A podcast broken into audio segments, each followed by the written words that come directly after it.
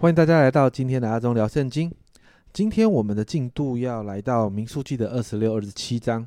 在今天的进度里面，很多人会觉得很奇怪啊，在前面的一到四章不是已经数点过一次人数了吗？为什么到这边又来一次呢？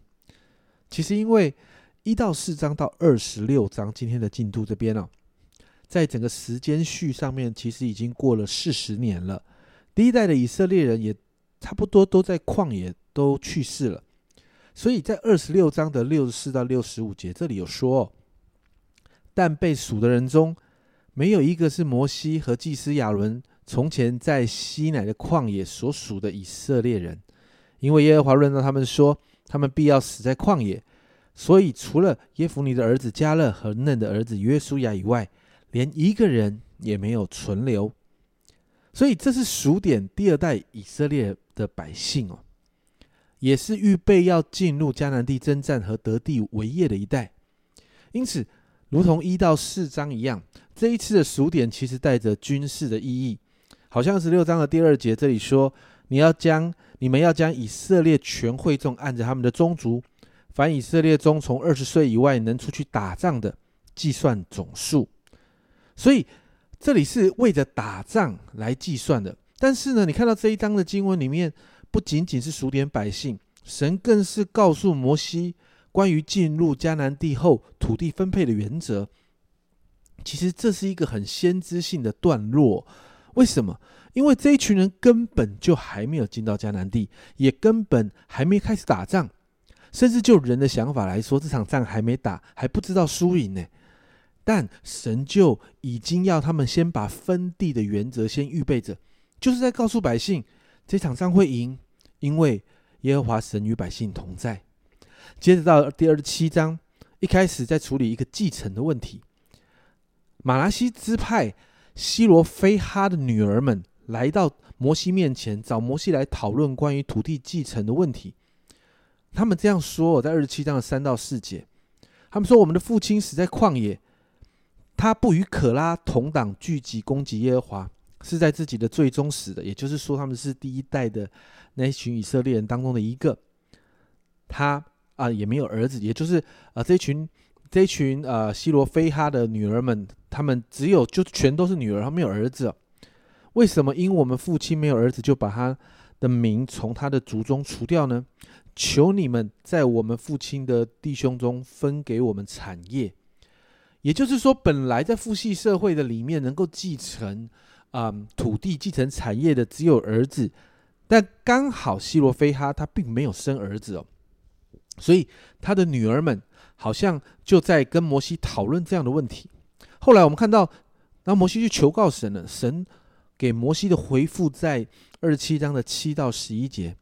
这里说到希罗非哈的女儿说的有理，你定要在他们父亲的弟兄中把地分给他们为业，要将他们父亲的产业归给他们。你也要小谕以色列人说：人若死了没有儿子，就要把他的产业归给他的女儿；他若没有女儿，就要把他的产业归给他的弟兄；他若没有弟兄，就要把他的产产业归给他啊父亲的弟兄；他父亲若没有弟兄，就要把他的产业。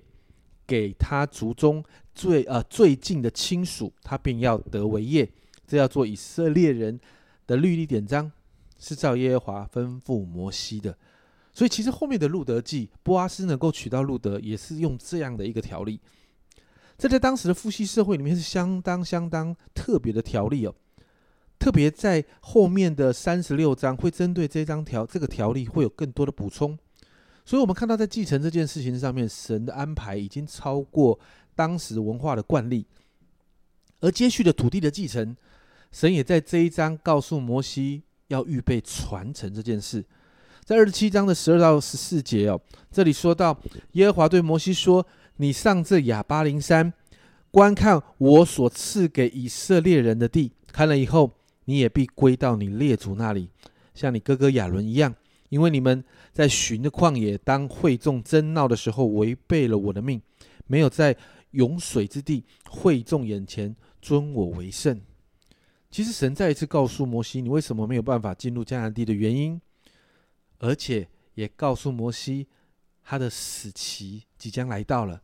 但很特别的是，摩西面对这样的安排，你没有看到摩西有任何的怨言，而他的心甚至在以色列人的以色列这群百姓的身上哦。在二十七章十六到十七节，我觉得看到这一段经文很感动哦。在摩西接到神这样对他说的时候，他的反应竟然是这样：愿耶和华万人之灵的神立一个人治理会众，可以在他们面前出入，也可以引导他们。免得耶和华的会众如同没有牧人的羊群一般。哇，我们真的可以看到摩西那一颗爱以色列百姓那个为父的心。在二十七章的最后，我们看到神告诉摩西接班的人是约书亚，而且告诉摩西要在众人跟祭司的面前尊荣约书亚，并且吩咐百姓要顺从约书亚。我们在这边看到一个极美的领袖传承的榜样哦。其实，在这两章中，我们看到传承这个主题一直充满在这当中。从二十六章开始数点第二代以色列百姓开始，好像第二代以色列人承接他们父母亲那一辈与神的约定，预备要进入迦南地。而且不单单只有百姓，连领袖也开始交接传承。神兴起约书亚承接了摩西的棒子。预备带领以色列百姓要进入迦南地，要征战得胜，要得地为业。神让我们看到美好的传承榜样。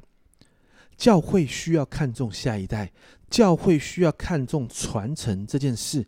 如果一个教会不看重这件事，这这个教会只会进入老化跟凋零。所以今天我们比较多祷告，我们有三个祷告，为你的教会祷告。第一个，求神来帮助你的教会的领袖们。有看重下一代的眼光，愿意更多花时间、花资源，甚至人力、物力、财力来建造下一代，因为这样子才能够让教会一代一代永续发展下去。第二个祷告，为你的教会在青年事工跟儿童事工上面来祷告，求神兴起更多的人愿意投入在当中，求神让教会做长辈的，如同摩西一样有为父的心。愿意学习来成全下一代。第三个，为你教会正参与在青年跟儿童事工的童工们祷告，求主帮助他们有从神来的智慧，来教导下一代认识神，好让被兴起的这一代是站在我们的肩头上面，他们承接了双倍的恩高。所以，为你的教会祷告，下一代很重要，这是一个传承跟交接的时代。祷告，每一个教会都有约书亚的时代被兴起。这是阿忠聊圣经今天的分享。阿忠聊圣经，我们明天见。